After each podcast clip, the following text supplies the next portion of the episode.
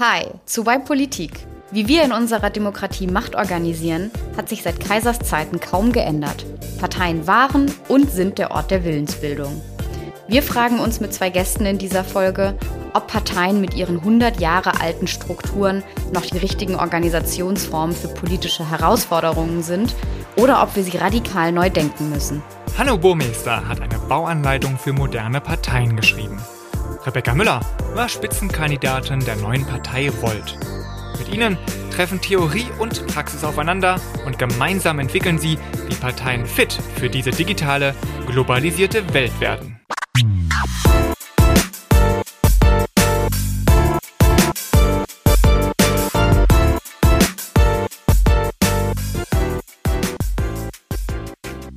Schön, dass ihr reinhört in Folge 66, wie immer mit einer Lösung fürs dritte Jahrtausend. Die Bundestagswahl ist ja der Höhepunkt der Demokratie und das gilt auch für uns Politik-Podcaster. Wir haben uns äh, die Wählerinnen angeschaut, wie die am besten eine Entscheidung treffen können. Wir haben uns Kandidatinnen und Kandidaten angeschaut, das Wahlsystem. Aber eine Sache fehlt noch, nämlich die Parteien. Ihr hört hier wieder Vincent und Tanja. Ich bin Tanja, Organisationsberaterin und Moderatorin. Und ich bin Vincent, politischer Kommunikator aus Berlin. Wir sind aber heute nicht alleine, sondern haben endlich mal wieder äh, einen Gast und eine Gästin bei uns. Das hatten wir lange nicht, vor allem in dem, im Doppelpack gleich. Und das sind heute Rebecca Müller. Sie war Spitzenkandidatin der jungen Partei Volt bei der Bundestagswahl und Hanno Burmester, Vordenker für moderne Parteistrukturen.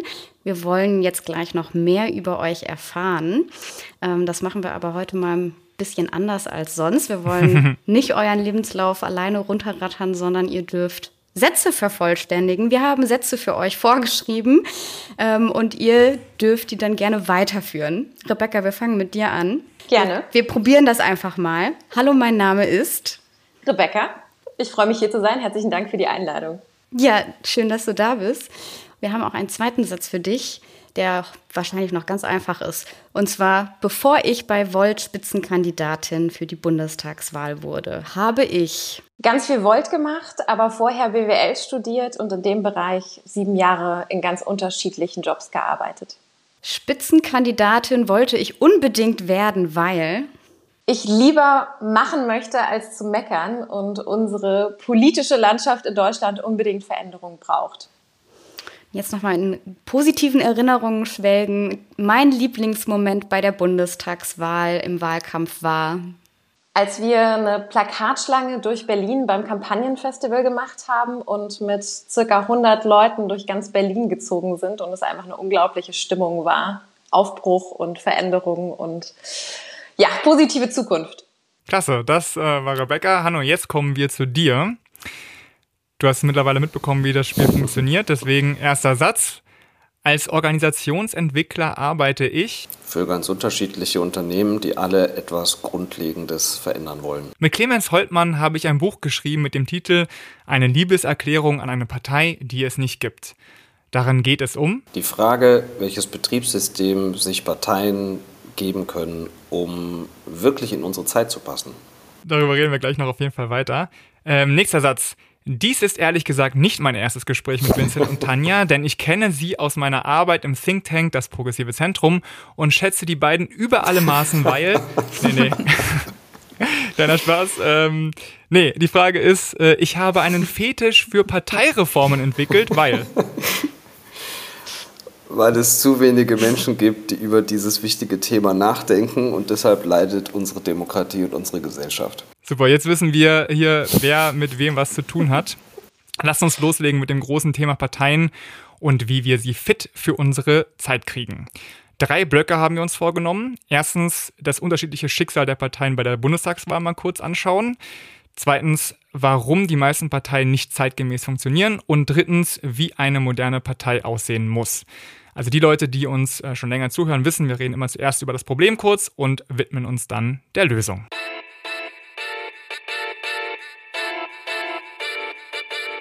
Und wir müssen aber die Bundestagswahl jetzt äh, vorab noch reinschieben, weil sie einfach noch so kurz her ist. Und deswegen ist es natürlich die erste Frage für eine Person, die Spitzenkandidatin war und äh, Personen, die im politischen drin sind und sich für Politik interessieren. Wie guckt ihr auf das Ergebnis der Bundestagswahl? Wie geht es euch damit? Was bedeutet das für, für euch? Also ähm, gerade bezüglich jetzt bei dir, Rebecca Volt ähm, und deiner Kandidatur und äh, bei dir, Hanno, auch was bedeutet das für dich? Wie, wenn du auf die Parteien guckst, die es jetzt wieder geschafft haben, hättest du dir was anderes gewünscht? Was ist da euer Gefühl? Also grundsätzlich muss ich sagen, enttäuschend. Ich fand das Ergebnis sowohl für uns enttäuschend als auch insgesamt enttäuschend. Ähm, ein Realitätscheck, wie ich gerade immer sage, einfach um, um nochmal wirklich zu überprüfen, wo stehen wir eigentlich gerade in Deutschland und was ist eigentlich notwendig, jetzt alles zu tun.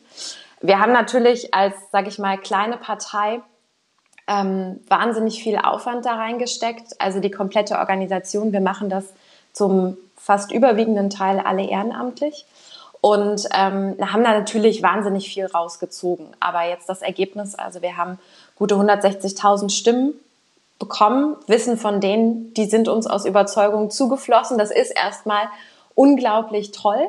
Ähm, nichtsdestotrotz äh, zeigt es aber eben auch, dass wahnsinnig viel noch gefehlt hat für die 5%-Hürde.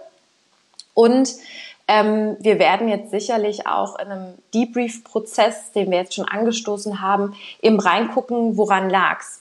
Also was können wir in Zukunft besser machen, um eben mehr Menschen davon zu überzeugen, aus Überzeugung zu wählen. Ich glaube, viele haben strategisch gewählt. Und gleichzeitig aber eben auch gucken, was brauchen wir intern für unsere Strukturen, wie können wir uns stärker professionalisieren und wie können wir es eben darüber dann eben nochmal schaffen, mehr Reichweite und Überzeugungskraft zu liefern.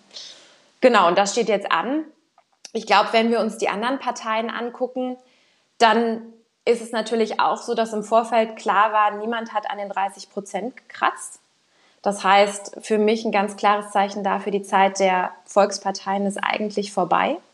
Und viele fühlen sich eben durch die etablierten Parteien nicht mehr in der Form abgeholt, haben aber trotzdem dann noch das Bedürfnis, diese zu wählen. Und was ich aus den Gesprächen mit vielen Wählerinnen und Wählern von den, ja, sag ich, Wahlständen oder auf der Straße mitgenommen habe, ist, dass viele eben nicht wussten, was sie wählen wollen. Und zweitens dann gesagt haben, naja, aber ich muss halt strategisch wählen, das kleinere Übel. Und das ist für mich eben auch ein Zeichen, wo ich vorhin meinte, so, wir brauchen wirklich Veränderung und wie viel ist eigentlich noch zu tun. Ich finde es ganz furchtbar, wenn wir in einer Demokratie leben, wo ich immer nur das kleinere Übel wähle. Und das würde ich gerne ändern. Jetzt muss ich natürlich noch mal schnell den Werbeblock für unsere letzte Folge reinmachen, wo wir, wo ich die These aufgeworfen habe, dass kleine Parteien durch das Wahlsystem benachteiligt werden, weil nämlich die Wähler, Wählerinnen und Wähler gezwungen werden, strategisch zu wählen. Also ich kann da der Argumentation auf jeden Fall was abgewinnen. Aber Hanno, wie, wie schaut es denn bei dir aus? Wie fühlst du dich jetzt? Ähm, naja, mein emotionaler Haushalt ist Gott sei Dank unabhängig von solchen Ereignissen.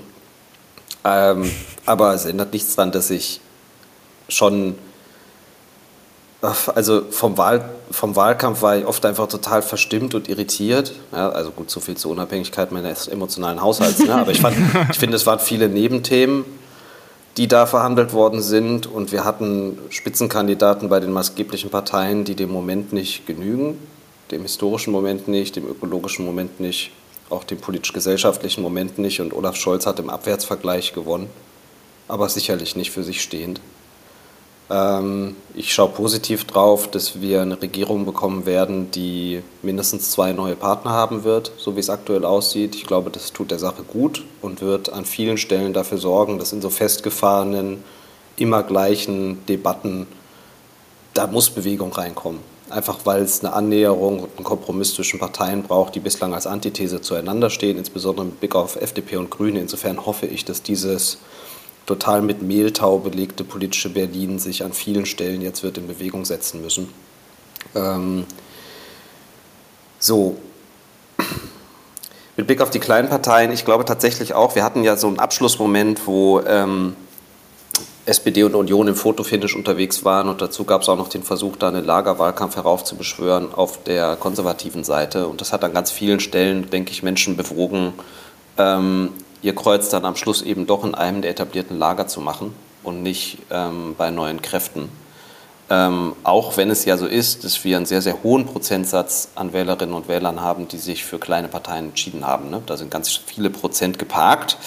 Und ähm, da reden wir auch sicher gleich noch drüber. Ne? Aber das zeigt ja, dass es jetzt nicht so ist, dass die Menschen sozusagen alle der politischen Logik folgen, die ist, wie sie ist, sondern viele machen da trotzdem ihr Kreuz, das äh, an der Stelle eben verloren geht, was dann wieder ein eigenes Problem ist. Also da sind wir voll in einem fetten Zielkonflikt drin, der gar nicht so leicht auszuhandeln ist.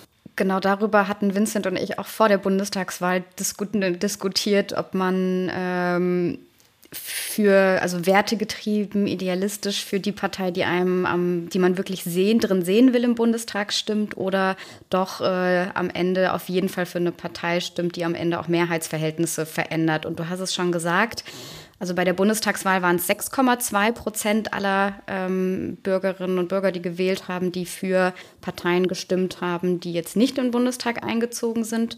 Und 6,2 so im Vergleich. Es gab in den 70ern auch schon mal, was, was waren es, Vincent, 0,4 Prozent. Also es war auch schon mal sehr, sehr, sehr viel Obwohl niedriger. es nur drei Parteien gab. Also drei Parteien es nur geschafft die dann haben. im ja. Bundestag waren und 6,2 ist so ja relativ hoch. Und in Berlin im Landtagswahlergebnis waren es ja sogar 12,4 Prozent, ja. also noch viel mehr, die für sonstige gestimmt haben. Und du hast es jetzt schon angesprochen, die Frage haben wir uns natürlich auch gestellt, sind das jetzt verlorene Stimmen? Und wie geht man damit ähm, um? Es, lohnt es sich trotzdem weiter für kleine Parteien zu kämpfen oder auch neue Parteien zu gründen? Ähm, oder dort einzutreten und versuchen, die groß zu machen? Oder ist das eher ein Phänomen, wenn man Berlin guckt, da waren die Piraten im, im Landtag mal eine Zeit lang. Ihr, äh, Rebecca, seid in Köln auch mit dabei. Ähm, im, im, Parlament äh, ist das vielleicht eher ein, ein Landes, Landeswahlphänomen? Also ich meine, ich kann es natürlich aus der Volt-Perspektive beschreiben und ähm, ich weiß ja, dass wir, also uns gibt es in Deutschland seit drei Jahren, auf der europäischen Ebene seit vier Jahren. Und dafür, finde ich, ähm, haben wir es eben schon geschafft, auf verschiedenen Ebenen sehr professionelle Strukturen aufzubauen und sind da eben auch gerade auf der kommunalen Ebene, wo wir die 5%-Hürde nicht haben, durchaus mehrheitsfähig. Das heißt, erreichen da, je nachdem, wie bekannt wir sind, also wir haben es in der Kommunalwahl hier in NRW gesehen, da haben wir in mehreren Kommunen, auch größeren, Bonn beispielsweise auch, 5% geholt. Jetzt in der Kommunalwahl in Hessen, in Darmstadt sogar 6,9 Prozent. Und in Frankfurt dann eben auch, ich glaube, 4,8 oder so. Also da kommen wir tatsächlich eben auch an, an die entsprechenden Prozentsätze ran und sind dann eben auch eine Kraft, die durchaus bereit ist, Verantwortung zu übernehmen, weil wir eben sagen, wir haben diese Verantwortung übertragen bekommen von den Wählerinnen und Wählern. Und ähm, das ist für mich ein ganz konkretes Zeichen, dass es eben möglich ist, als kleine Partei stückweise sich zu verändern beziehungsweise zu wachsen, zu professionalisieren und dann eben auch Druck zu machen. Also auf deinen Punkt hinzukommen, Tanja, verschenkte Stimme, wenn man einer kleinen Partei ähm, die Stimme gibt, dem würde ich massiv widersprechen, weil ich der Meinung bin, wir müssen anfangen, aus Überzeugung zu wählen. Und nur wenn wir aus Überzeugung wählen, kann sich auch wirklich etwas verändern. Weil wir das gerade im politischen Diskurs, ich bin eben auch Teil der erweiterten Fraktion hier in Köln. Wir merken, allein wenn du mit am Tisch sitzt und allein wenn du über die Themen, die du besetzt, beispielsweise Europa, in den politischen Diskurs reingehst, da kannst du schon Impulse setzen. Und das kannst du natürlich, wenn du dann, wie gesagt, in den Parlamenten mitdiskutierst, auch nochmal zusätzlich verstärken. Aber allein eine Stimme für uns zeigt eben den etablierten Partei oder den stärkeren Parteien, hier muss sich auch inhaltlich was ändern. Und deswegen ist sie aus der Hinsicht nicht verschenkt. Und ähm, ich glaube eben auch, dass wenn wir wirklich eine Veränderung wollen, dann müssen wir eben auch neuen Kräften eine stärkere Stimme geben, damit sich wirklich was verändern kann. Ja, wir haben jetzt schon ganz viele Themen angerissen, ähm, die wir uns jetzt nochmal ein bisschen systematischer anschauen wollen. Deswegen würde ich jetzt gerne von dem aktuellen Thema zu unserem großen ersten Block kommen, nämlich die Frage, was ist das Problem? Normalerweise stellen Tanja und ich die uns ja selbst. Dieses Mal aber wollen wir euch diese äh, stellen. Und ich finde eure Kombination echt super, weil Hanno, du bist ja eher so der Theoretiker, der sich also hingesetzt hat, ein Buch geschrieben hat, wie sollten Parteien aussehen. Rebecca, du bist total dabei gewesen, eine neue Partei hochzuziehen. Deswegen habt ihr bestimmt auch andere Perspektiven auf das Thema. Loslegen würde ich gerne mit dir, Hanno, aus deiner Sicht. Was sind denn deine Top 3 Nervfaktoren der Oldschool-Parteien?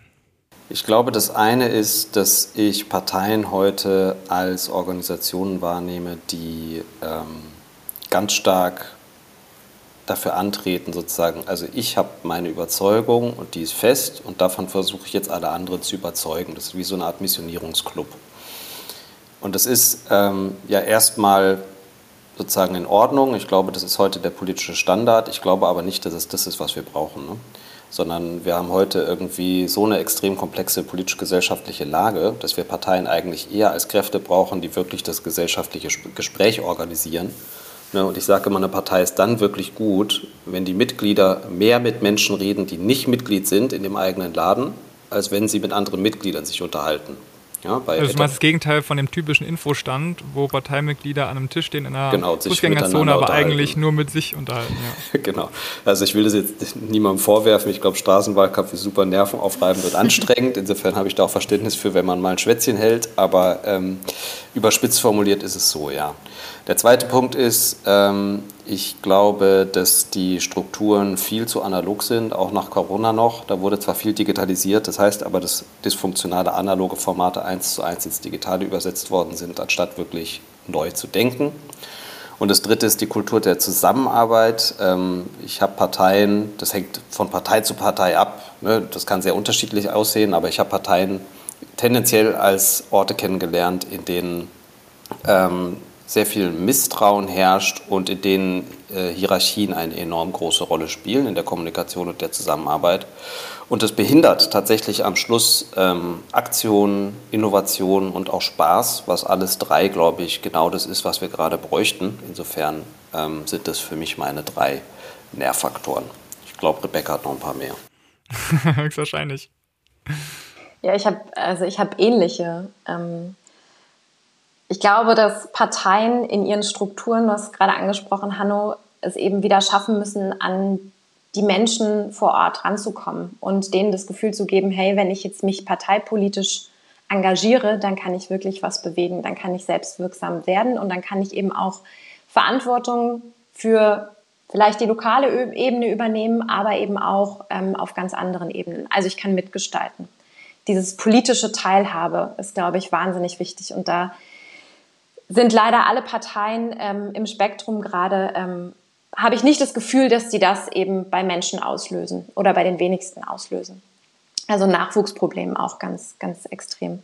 Dann das Thema über Grenzen hinweg arbeiten, denken, handeln. Das ist etwas, ähm, das ist natürlich bei uns immanent als europäisch aufgestellte Partei mit einem Grundsatzprogramm, was wir auf europäischer Ebene entwickelt haben und eben sagen, von dem ist alles abgeleitet, vom Bundestagswahlprogramm über unser Kommunalwahlprogramm, was wir hier in Köln geschrieben haben. Ähm, weil wir eben sagen, die Probleme unserer Zeit, also die Klimakrise, aber eben auch die Pandemie bis hin zur digitalen Transformation, das sind alles Themen, die machen eben nicht an den nationalen Grenzen halt. Und indem wir diese nationalen Grenzen aber immer geistig mitdenken und eben auch so handeln in nationalen Konstrukten, schaffen wir es im Endeffekt nicht, diese Probleme ganzheitlich anzugehen und dafür Lösungen zu entwickeln, geschweige denn in die Umsetzung zu kommen.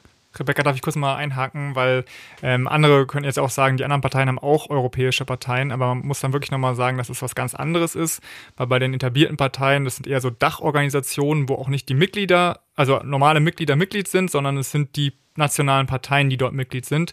Und deswegen ist es zum Beispiel bei den Sozialdemokraten so, dass eben, wenn die SPD jetzt sehr stark ist, dann haben die eben auch mehr in der Europäischen äh, Sozialdemokratischen Partei was zu melden. Wohingegen ihr ja wirklich sagt, also wir sind alle Mitglied von Volt und wir arbeiten, arbeiten genau. alles zusammen, was also wirklich ein neuer Ansatz ist, den es so noch nicht gab. Ja, und tatsächlich auch übergreifend digital vernetzt. Also ich kann ganz genau bei uns im Mitgliederportal gucken, wer ist denn beispielsweise in Kopenhagen oder in Amsterdam unterwegs und kann dann eben gucken, was, was funktioniert in, in Amsterdam schon gut. Ähm, beispielsweise Kreislaufwirtschaft und kann mir dann eben Best Practices holen. Oder ich kann mich mit denen entsprechend austauschen. Wie läuft bei euch der Wahlkampf? Wie können wir besser Leute ansprechen? Und wir können uns tatsächlich auch gegenseitig unterstützen, was jetzt auch im Wahlkampf ziemlich viel passiert ist. Also Leute aus Frankreich, Schweden, gerade den Niederlanden, ähm, die eben vor Ort mit dabei waren und, und Wahlkampf mit uns gemacht haben. Genau. Und vielleicht noch einen dritten Punkt, ähm, das, was mich auch tatsächlich im politischen Diskurs immer abgeschreckt hat und was, was ich auch vorhin gesagt habe, was ich bei euch so toll finde, ist das Konstruktive. Also zu sagen, wir haben doch ein Problem und wir brauchen jetzt eine Lösung. Und gar nicht zu sagen, wer ist denn jetzt schuld an diesem Problem, sondern wirklich eine Lösung anzubieten und dann zu gucken, okay, ich habe eine klare Lösung, ich habe ein Ziel vor Augen, wie kommen wir da hin? Und ich habe häufig das Gefühl, und das fand ich im Wahlkampf auch sehr bezeichnend, dass da Stellvertreterdiskussionen geführt werden im Sinne von, was sind denn jetzt die einzelnen Maßnahmen? Und man verliert sich in den Maßnahmen und in dogmatischen Diskussionen, welche Maßnahme jetzt funktionieren oder gar nicht mal funktionieren kann oder nicht, sondern eher, welche Maßnahme passt denn in welches politische Spektrum, sei es konservativ, sei es äh, grün, sei es ähm, liberal. Und das sind für mich Diskussionen, die von der eigentlichen Ursache des Problems und der Problembehebung völlig ablenken und uns dementsprechend nicht weiterbringen. Und da merke ich bei mir, je mehr ich mich mit Politik beschäftige und im politischen Umfeld unterwegs bin, desto weniger Toleranz habe ich für solche Diskussionen. Ähm, ich habe da neulich eine, witzige äh, Aussage gehört. Ähm, ja, diese äh, Problemmeckerei, also das ist etwas, da habe ich überhaupt keine Lust drauf. Ich, ich möchte Lösungen diskutieren, ich möchte eine Umsetzung diskutieren und ich möchte gucken, wie kommen wir da gemeinsam hin, weil wir werden es eben nur gemeinsam schaffen. Und das ist halt dieses fehlende Konstruktivität, würde ich es mal bezeichnen. Das ist unser Stichwort. genau. Bevor wir aber jetzt zur Lösung kommen und ich an dich übergeben, Tanja, wollte ich nochmal kurz zusammenfassen, was ihr äh, zusammengetragen habt. Ähm, das war nämlich zuerst äh, Missionierung statt Dialog, das war die analoge Arbeitsweise und diese hierarchische Strukturiertheit. Hanno, das waren deine Argumente. Und dann habe ich noch mitgenommen von dir, Rebecca, die Distanz zu nicht engagierten Menschen, äh, dieses ähm, national, nationale Organ organisiert sein und auch eine Problemfokussierung statt einem konstruktiven Ansatz. Das haben wir jetzt mal mitgenommen. Darf ich noch eins dazulegen?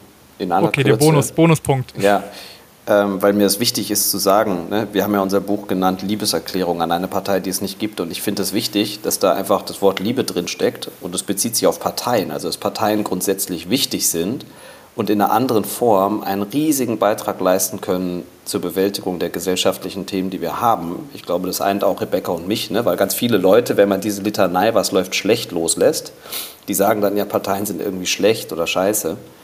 Äh, und das ist genau der Kurzschluss, dem ich echt widersprechen will. Ähm, und ich glaube, da weiß ich uns auch alle an einer Seite des Tisches und wollte es deswegen noch einmal sagen. Auf jeden Fall. Ähm, und wir machen, wagen jetzt auch mal den Versuch, äh, alle, die vielleicht noch nie in einer Partei waren oder auch wenig Berührungspunkte äh, damit haben, zu bildlich aufzuzeigen, was eigentlich eine, eine Partei auch sein kann und wie man sich dort auch beteiligen kann, wenn man es mal vielleicht ganz neu denkt oder eben auch mal in ähm, junge Parteien reinguckt, wie wollt. Ähm, wir kommen also zur, zur Lösung und wie die Partei der Zukunft für euch aussehen soll. Oder vielleicht gibt sie es ja auch schon für dich, Rebecca. Oder wo siehst du auch noch Potenziale, würde uns natürlich auch interessieren.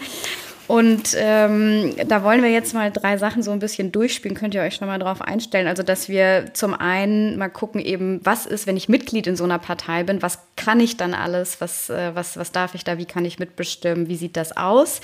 Ähm, und dann natürlich äh, stellt sich danach die Frage, was ist mit Führung? Was ist mit Macht? Wie sieht da, wie wird das organisiert in einer ähm, neuen Partei? Ist das so, wie wir es ähm, in, in den etablierten Parteien sehen, ähm, wie geht man mit der Machtfrage um, wenn man vielleicht mit flachen Hierarchien oder mehr auf Augenhöhe arbeiten möchte.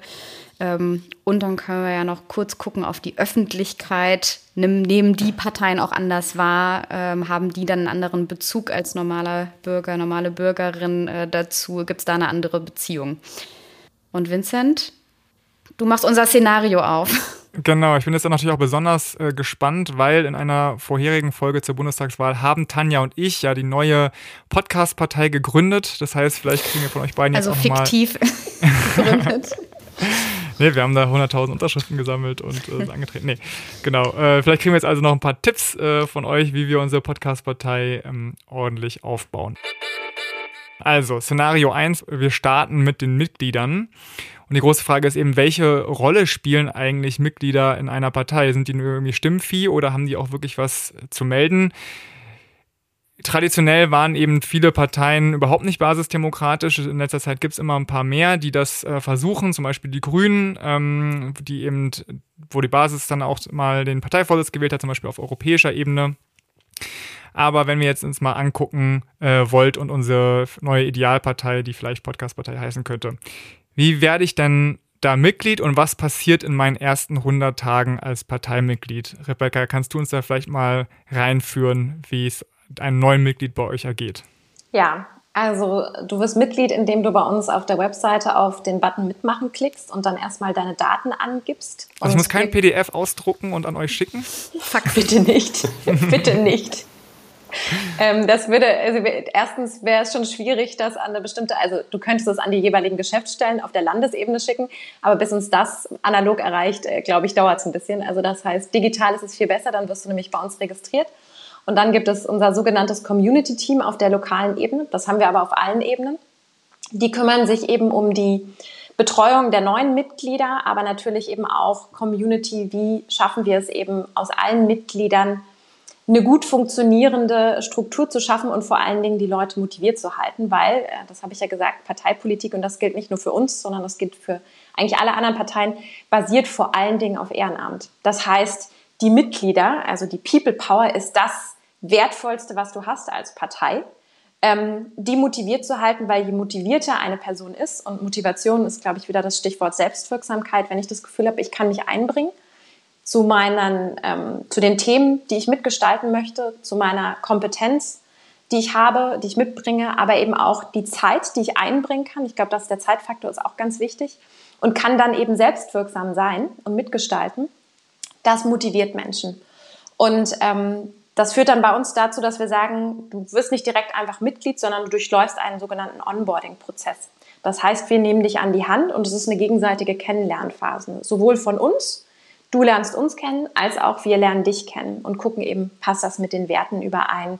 Ähm, passt in unsere Strukturen? Ich kann aus Köln sagen, ähm, in meiner Laufzeit als ja mittlerweile ähm, fast zweijährige City-Lead, ähm, mir ist noch kein Fall bekannt, wo wir jemanden abgelehnt haben, ähm, weil es immer so heißt, ihr seid so elitär, weil man da erst so einen Prozess durchlaufen muss. Nee, es geht eben wirklich darum, an die Hand zu nehmen. Und ähm, weil es wirklich schon mittlerweile einfach komplexe Strukturen sind, und da ist wichtig zu zeigen, wie läuft das ab, wo kannst du dich engagieren, was hast du auch selber für Präferenzen, wo möchtest du dich engagieren und dann eben zu begleiten und zu sagen, dann geh vielleicht, wenn du inhaltlich mitgestalten möchtest, geh ins Policy-Team. Und da kannst du dann eben auf der lokalen Ebene hier bei der Ratsarbeit mitarbeiten oder du kannst aktuell unser Landtagswahlprogramm auf der, auf der NRW-Ebene mitgestalten oder im Policy-Prozess auf der europäischen Ebene mitarbeiten. Und, und, ähm, wie, also, und wie mache ich das dann? Also wenn ich jetzt sage, hey, hier ein Thema äh, interessiert mich voll, äh, ich bin ja alter junger europäischer Föderalist, äh, ich will hier unbedingt mitarbeiten, EU-Institutionen zu reformieren. Äh, was kann ich dann machen? Kann ich mich irgendwo anmelden, in einer Gruppe hinzufügen oder einem Portal? Genau. Also wie gesagt, wir machen das alles digital. Das heißt, du bekommst direkt erstmal Zugriff auf unsere Plattform, auf unsere digitalen Plattform. Du bekommst eine E-Mail-Adresse und hast dann die Möglichkeit, ähm, dich in die jeweiligen Gruppen erstmal anzumelden und natürlich auch dadurch, dass es wir, sage ich mal, Partei oder nicht Partei, aber ähm, Positionsbezeichnungen haben, ähm, kannst du dich bei den verantwortlichen Personen melden und dann eigentlich von Tag 1 mitarbeiten. Kurzer Realitätscheck. Für mich hört sich das so an, als wären alle bei euch aktiv. Vielleicht ist das ja auch so. Aber gibt es auch inaktive Mitglieder? Weil das ist ja das, was äh, die großen Parteien ganz viel haben. Leute, die ja. Mitglied sind, aber jetzt nicht aktiv sich beteiligen oder engagieren. Wie ist ja, das bei euch? Klar. Die gibt es auch. Also ich sag mal so, die sind sag, verhältnismäßig geringer. Ähm, das liegt, glaube ich, an verschiedenen Faktoren. Einerseits, weil wir jung sind, andererseits, weil wenn du eben direkt reinkommst, ähm, dann mitmachen möchtest, das auch direkt machen kannst. Nichtsdestotrotz, das meinte ich vorhin mit dem Zeitfaktor, ich muss halt immer gucken, inwiefern passt ehrenamtliches Engagement in meinen aktuellen Lebensabschnitt rein.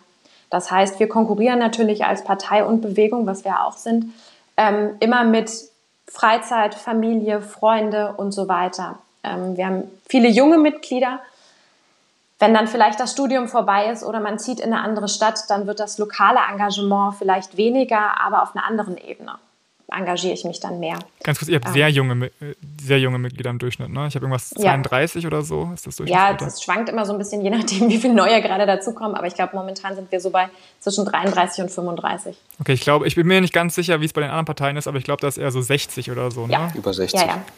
ja. Genau. Also wir sind da im Schnitt, ähm, glaube ich, fast die jüngste Partei. Ich weiß nicht, wie es bei den anderen kleinen Parteien aussieht, aber ja. im Vergleich zu den großen sind wir verhältnismäßig jung. Genau. Okay, also ihr setzt darauf, die Leute zu aktivieren und denen viele Möglichkeiten geben, äh, sich einzubringen. Hanno, wenn du dir jetzt eine Idealpartei in deiner Liebeserklärung anschaust, welchen Stellenwert nehmen denn dort normale Mitglieder ein, ohne die jetzt kein großes Amt haben? Was ist wichtig? Mhm. Wie sollte sich eine Partei um die kümmern? Naja, ich, ich glaube, die bleiben wichtig. Ähm, und was in jeder Partei, denke ich, Standard werden muss in den nächsten Jahren, ist, dass normale Mitglieder sind diejenigen, ne, die zahlen und das sind im Zweifel auch die, auf die kann ich zählen. Ähm, deswegen glaube ich, dass Mitglieder unbedingt das Recht haben sollten, über Grundsatzentscheidungen, die eine Partei zu treffen hat, direkt demokratisch abzustimmen. Ne, ich sehe aktuell keinen Grund mehr, ähm, warum Parteigremien strategische Grundsatzentscheidungen treffen sollten, wenn wir heute ohne Problem in der Lage sind, grenzübergreifend große Mengen von Menschen in einen gemeinsamen Entscheidungs- und Abstimmungsprozess zu bringen. Das ist ja deutlich anders als vor 40 Jahren und ich glaube, das müssen Parteien nutzen ganz kurz, also der, Hin der, Hintergrund ist ja, Delegierte, dieses System mit Delegierten zu arbeiten, gibt es ja, weil nicht alle Leute jetzt zu einem Parteikongress kommen können. Ne? Sonst hast du da äh, im Fall der SPD 400.000 Menschen. Äh, und früher musste das alles physisch sein. Und du sagst jetzt, lass uns das einfach ersetzen und zum Beispiel digital abstimmen in einem Portal über Koalitionsentscheidungen oder was auch immer. Ja, also das Delegiertensystem, das ist ja genial in einer analogen Welt, ne, weil ich große Mengen von Menschen organisiert bekomme, indem ich sage, ich delegiere meine Stimme auf jemanden und der stimmt dann für mich ab. Ne, und so trifft man dann Entscheidungen. Und daraus hat sich aber etwas verselbstständigt, nämlich eine Funktionärskaste, die am Schluss ähm, alle Macht hatte in den älteren Parteien und heute auch noch an vielen Stellen alle Macht hat und ähm, dann eigentlich nicht im Sinne der Mitglieder abstimmt und agiert, sondern an vielen Stellen gegen den Wunsch und das Bestreben der Mitglieder agiert. Und da gibt es dann fast wie so eine Art Gegeneinander dieser beiden Gruppen, ne? also Mitglieder und Funktionäre. Und ich glaube, das kann anders gehen. Also wenn ich mich gut organisiere als Partei heute, dann sage ich, klar, wir haben natürlich, ne, wir, haben, wir haben Funktionsträger, wir haben auch Führungspersonal und die müssen auch in der Lage sein, Entscheidungen zu treffen, um im Alltag agieren zu können. Dafür haben wir die ja. Und gleichzeitig gibt es einfach Entscheidungen, die sind so grundlegend und so wichtig für uns als Partei. Und die treffen bei uns die Mitglieder, einfach weil wir sagen, ne, da geht es um sozusagen die Seele unseres Ladens. Und ähm, es, ist uns, es ist uns wichtig, dass wir an der Stelle all diejenigen einbinden, die uns als Partei eher letztlich ausmachen und konstituieren, nämlich die Mitglieder, die das Ganze hier tragen. Ich finde aber noch wichtig zu sagen, ähm, und ich glaube, in die Richtung geht auch Volt schon, wenn ich es richtig verstanden habe in der Vorbereitung, dass ähm, Mitglied ist eben nur eine der möglichen Rollen. Ne? In den klassischen Parteien ist das ja heute Standard, ich gehe rein, ich werde Mitglied, dann mache ich mit. So. Aber wieso soll man nicht auch bewusst aus anderen Rollen wählen können? Zum Beispiel zu sagen, okay, also ich bin absichtlich nur Unterstützer. Das heißt, ähm, ich zahle und vielleicht, also und oder ich unterstütze punktuell durch mein Engagement, aber ansonsten will ich nicht in die volle Mitgliedschaft gehen. Oder ich habe eine Expertenrolle und will mich zu einem Thema inhaltlich einbringen, will aber gar nicht unbedingt Mitglied sein. Wieso soll man nicht auch das wählen können? So sind unterschiedliche Rollen denkbar, die Menschen letztlich aus dieser ähm, binären Entscheidung äh, befreien, die heute heißt Mitglied oder nicht Mitglied. Ne? Und ich glaube, dass Parteien gut daran täten, ein deutlich breiteres, klar definiertes Angebot zu machen, aus welchen Rollen Menschen wählen können, wenn sie sich auf unterschiedliche Art und Weise einbringen möchten. Ja. Rebecca, ja. wie, wie schaut es denn bei euch aus? Ja, äh, Gibt es da ähm, mehrere Rollen und kann ich als Volt-Mitglied vielleicht auch abstimmen über eine Sache in, eurem, in eurer coolen Online-Plattform? Ja, also ähm, ja und ja. Es gibt mehrere Rollen. Ähm, wir haben beispielsweise die Fördermitgliedschaft, die Hanno gerade angesprochen hat. Ne? Also allein, ähm, sage ich mal, ich unterstütze finanziell, das geht natürlich auch über Spenden. Ähm, nichtsdestotrotz sagen wir eben auch, wir sind nicht nur Partei, sondern wir sind auch Bewegung. Das heißt, wir wollen es so vielen Menschen wie möglich ja, möglich machen, sich zu beteiligen. Und äh, es gibt viele Menschen, die eben sagen, Parteipolitik habe ich jetzt nicht viel mit am Hut, aber ich möchte mich ehrenamtlich engagieren.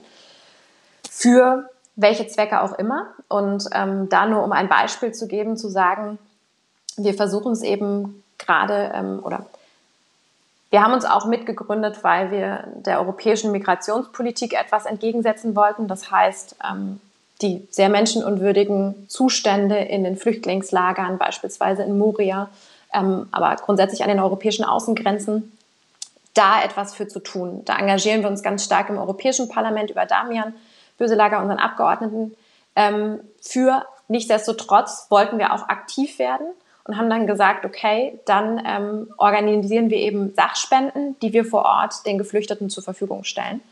Und ähm, da ist, sage ich mal, erstmal eine Spendenaktion daraus entstanden, wo sich wahnsinnig viele Leute, die sonst parteimäßig überhaupt nicht aktiv waren, engagiert haben auf der lokalen Ebene, gerade ganz viel gesammelt haben, dafür mit zu beigetragen haben und daraus ist letztendlich eine NGO entstanden. Also auch da diese Möglichkeit zu geben, Europe Cares heißt die, sich eben zu engagieren, ohne jetzt konkret ein parteipolitisches Engagement voranzustellen. Das ist, glaube ich, ganz, ganz wichtig, weil wir ja merken, beispielsweise gerade viele junge Menschen, die sich bei Fridays for Future in einer Bewegung engagieren oder bei anderen Bewegungen, da eben die Möglichkeit auch zu geben, ähm, das, das ja, zu machen. Jetzt haben wir viel auf die Mitglieder geguckt, jetzt müssen wir auf äh, die Führung gucken. Und das ist ja trotzdem so auch ähm, bei euch bei Volt, dass es am Ende auch Personen gibt, die die Gesichter sind, die in der Öffentlichkeit stehen. Äh, du, Rebecca, hast gesagt, seit Ende 2020 hast du das dann auch Vollzeit gemacht mit deiner Spitzenkandidatur. Also auch eine ganz andere Verantwortung übernommen.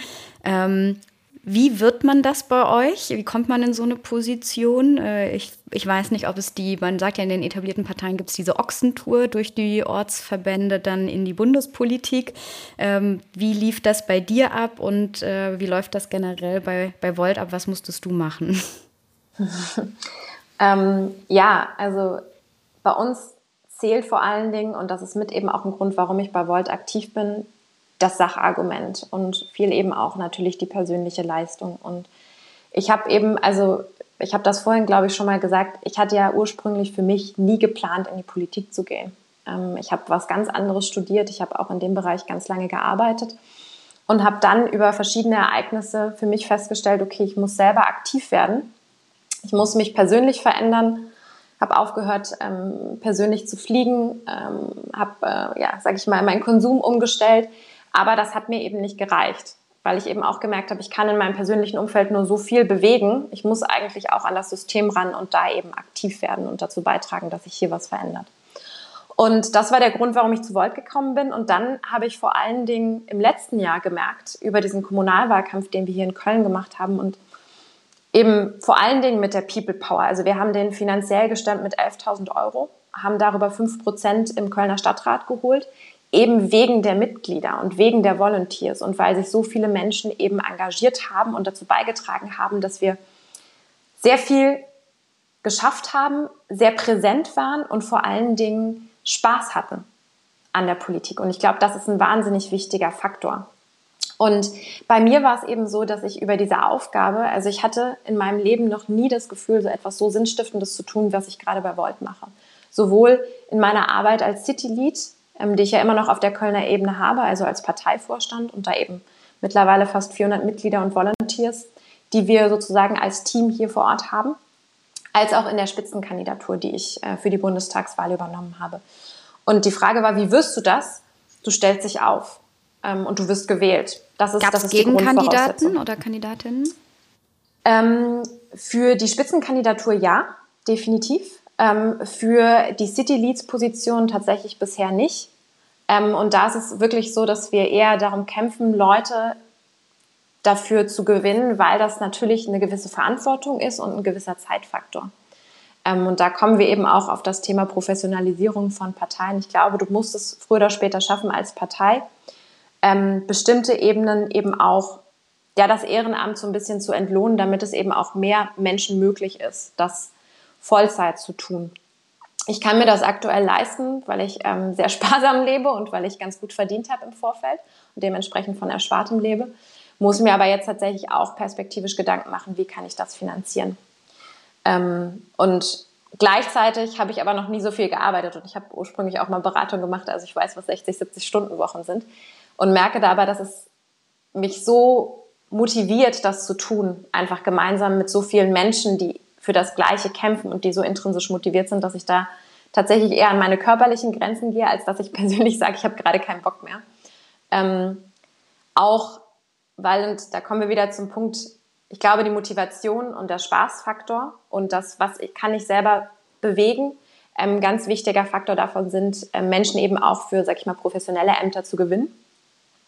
Und meine Aufgabe ist es vor allen Dingen eben, Menschen zu motivieren, einerseits die Rahmenbedingungen vorzugeben, okay, ähm, was habe ich jetzt als City Lead beispielsweise für eine Erwartungshaltung an die jeweiligen Funktionsebene, also die, die Führungsebene sozusagen bei uns auf der lokalen Ebene, aber was ist eben auch der Spielraum, den jede Person, die sich engagiert hat, sich persönlich nach Kompetenz, nach Qualifikation, aber eben auch nach Bedürfnissen einzubringen und da sehr viel Freiraum zu geben. Ähm, und das, also viel über Motivation einfach zu arbeiten, auch als Führungskraft sozusagen in einer Parteistruktur. Das passt, glaube ich, ziemlich gut auch zu dem, Hanno, was ihr ja in eurem Buch sagt. Da äh, plädiert ihr dafür, dass Funktionäre sich als Organizer verstehen. Was, was meint ihr damit? Und ist das das Gleiche, was jetzt auch Rebecca erzählt hat? Oder gibt es da noch mal andere Sachen, wo du sagst, das, das könnte man vielleicht noch ein bisschen anders denken oder besser machen? Ach, ich bin sicher, dass Volt irgendwie durch die Praxiserfahrung, die da ist, ähm, das alles klug überlegt hat. Ähm, da, glaube ich, brauche ich kein Urteil zu treffen an der Stelle.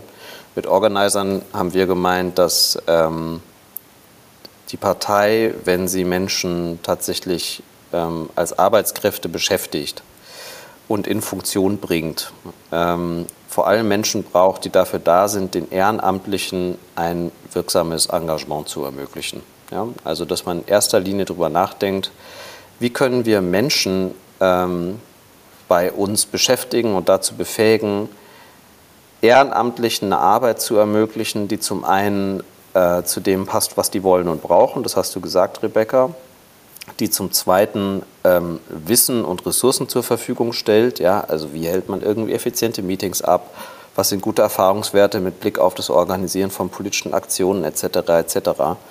Äh, und die dann vor allem auch Menschen miteinander vernetzt und in Austausch bringt, die an ähnlichen Themen arbeiten beziehungsweise vielleicht auch vor ähnlichen Herausforderungen stehen.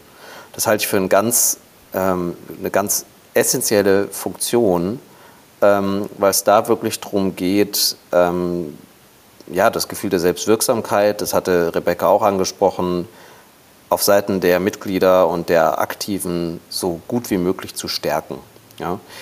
Wichtig ist mir an der Stelle eine Unterscheidung. Also ich glaube, es braucht ähm, ganz, viele, ganz viele solcher Organizer und die müssen auch ausgebildet und befähigt werden. Ähm, und dazu braucht es aber auch politische und organisatorische Führung. Und das ist nochmal ein anderes Paar Schuhe. Ne?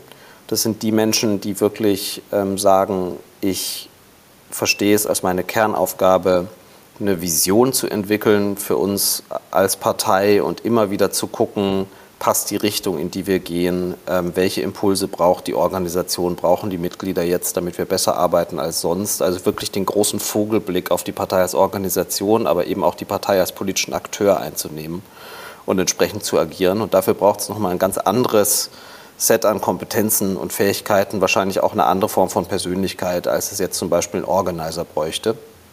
Das ähm, ist einfach ja, ein ganz besonderes Paket an Anforderungen, das solche Menschen dann erfüllen können müssen, um da wirklich Orientierung zu stiften und im positiven Sinne Richtung vorzugeben. Also bei euch beiden nehme ich sehr stark wahr, dass es auch, es gibt bestimmte Anforderungen an Personen, die auch in solche Rollen dann, dann schlüpfen. Ähm, und ich stelle mir vor, wenn man jetzt auch wächst, wächst als Partei und da mehr Menschen reinkommen ähm, und vielleicht auch irgendwann ihr als Volt größer werdet und mehr Wahlen gewinnt, dass dann auch Leute mit strategischen äh, Interessen an, an Macht zu kommen reinkommen. Ähm, Gibt es einen Mechanismus, wie man sicherstellen kann, dass dann immer noch das beste Argument zählt, wie, wie du sagst, und nicht äh, nachher doch Ego-Trips und Narzisstinnen und Narzissten an, an die Führung kommen und äh, das ja, das, das, das System, was ihr euch aufgebaut habt, äh, doch missbrauchen oder zerstören? Also bei uns gibt es das äh, vor allen Dingen über die Parität. Das heißt, dass gerade wichtige Ämter eher zweifach beziehungsweise vierfach besetzt werden, dass du halt ein Führungsteam hast. Das gilt ähm, für unseren Vorstand, der noch größer ist, als auch beispielsweise jetzt gerade, ähm, wir haben das hier in Köln, dass wir eben vier Leute im Vorstand sind äh, als City Leads. Und das gilt oder geht so weit, das müssen wir tatsächlich aber zum Teil eben noch formalisieren, da kommen wir jetzt erst rein, dass du auch eine Ämtertrennung hast. Ähm, das haben wir in gewissen Bereichen schon, aber dass es eben beispielsweise nicht möglich ist, auf einer bestimmten Ebene Parteivorstand zu sein und gleichzeitig Fraktionsvorstand.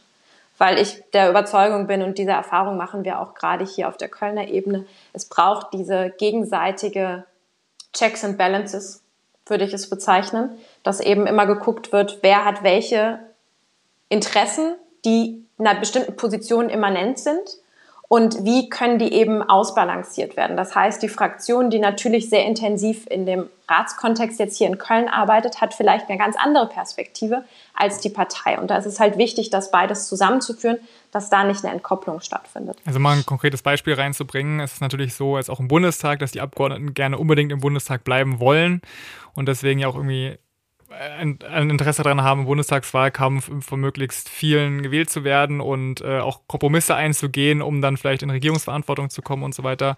Aber die Partei vielleicht äh, viele radikalere Lösungen haben möchten, die dann eigentlich nicht vereinbar wären in einer Koalition und deswegen nicht in der Regierung möchte. Und das versucht ihr dann damit aufzuheben, indem es eine Ämtertrennung genau. gibt. Genau, es gibt eine Ämtertrennung und auch immer wieder, dass die Partei darauf aufmerksam macht, welche Entscheidungen, richtungsweisende Entscheidungen müssen denn basisdemokratisch getroffen werden. Also das heißt, dass es da ähm, aus meiner Sicht total wichtig ist, dass beispielsweise, wenn in eine Kooperation gegangen wird, de facto rein rechtlich die Partei von der Fraktion ja losgelöst ist und die Fraktion das rein rechtlich unabhängig entscheiden kann.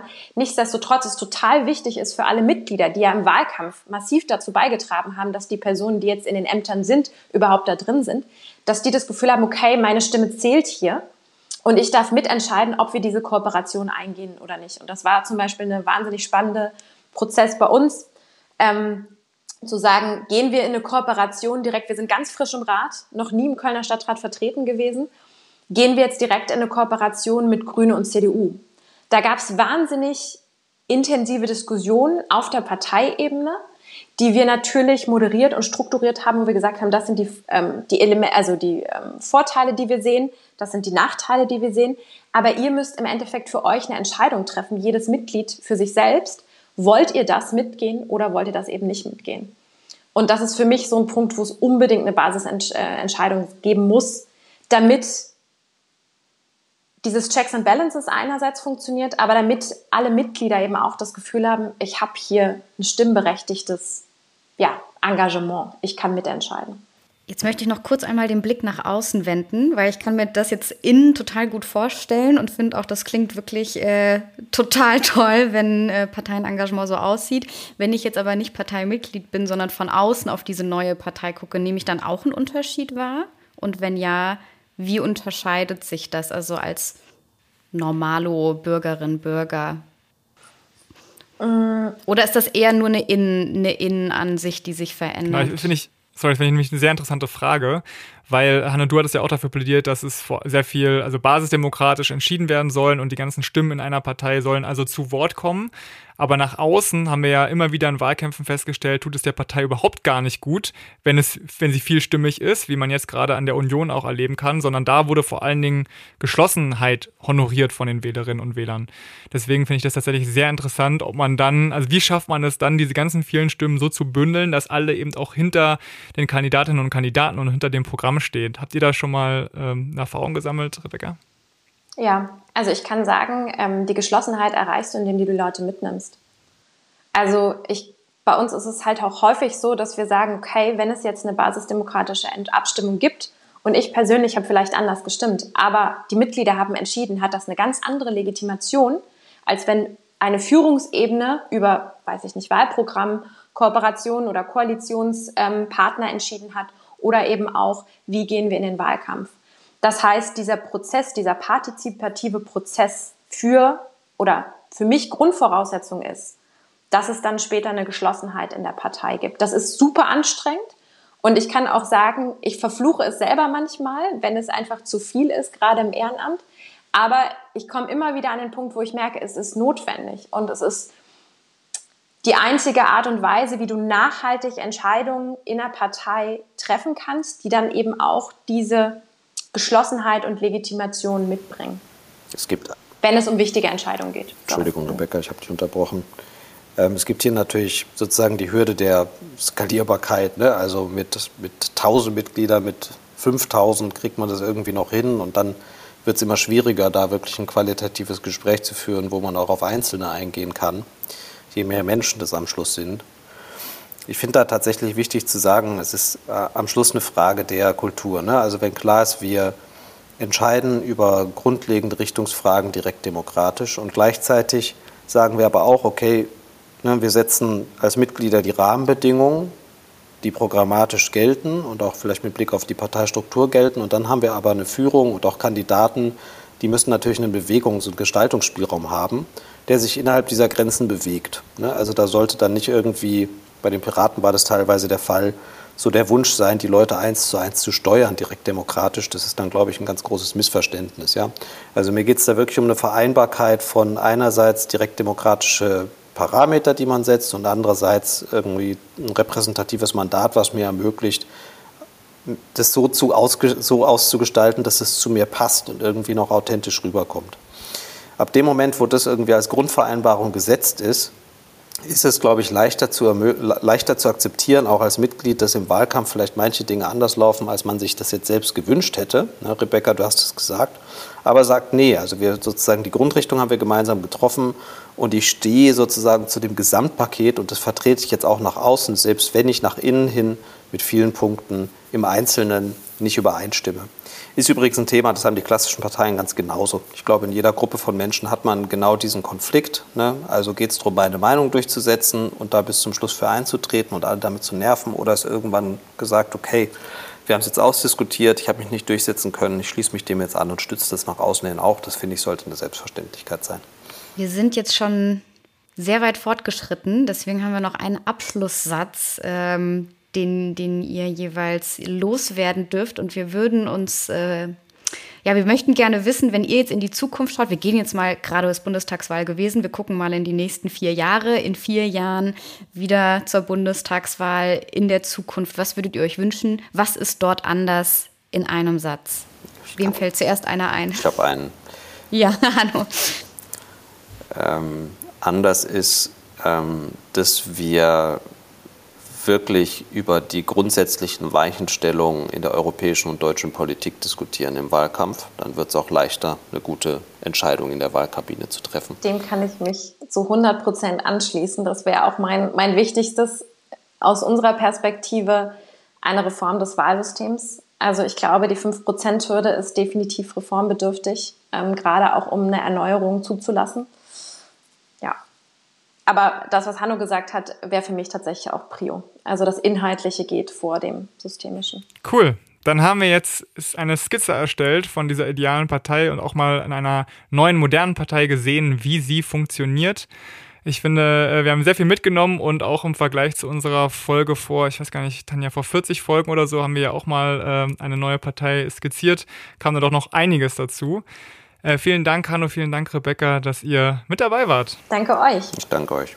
Und wir hören uns wieder äh, sehr bald mit Lösungen für das dritte Jahrtausend.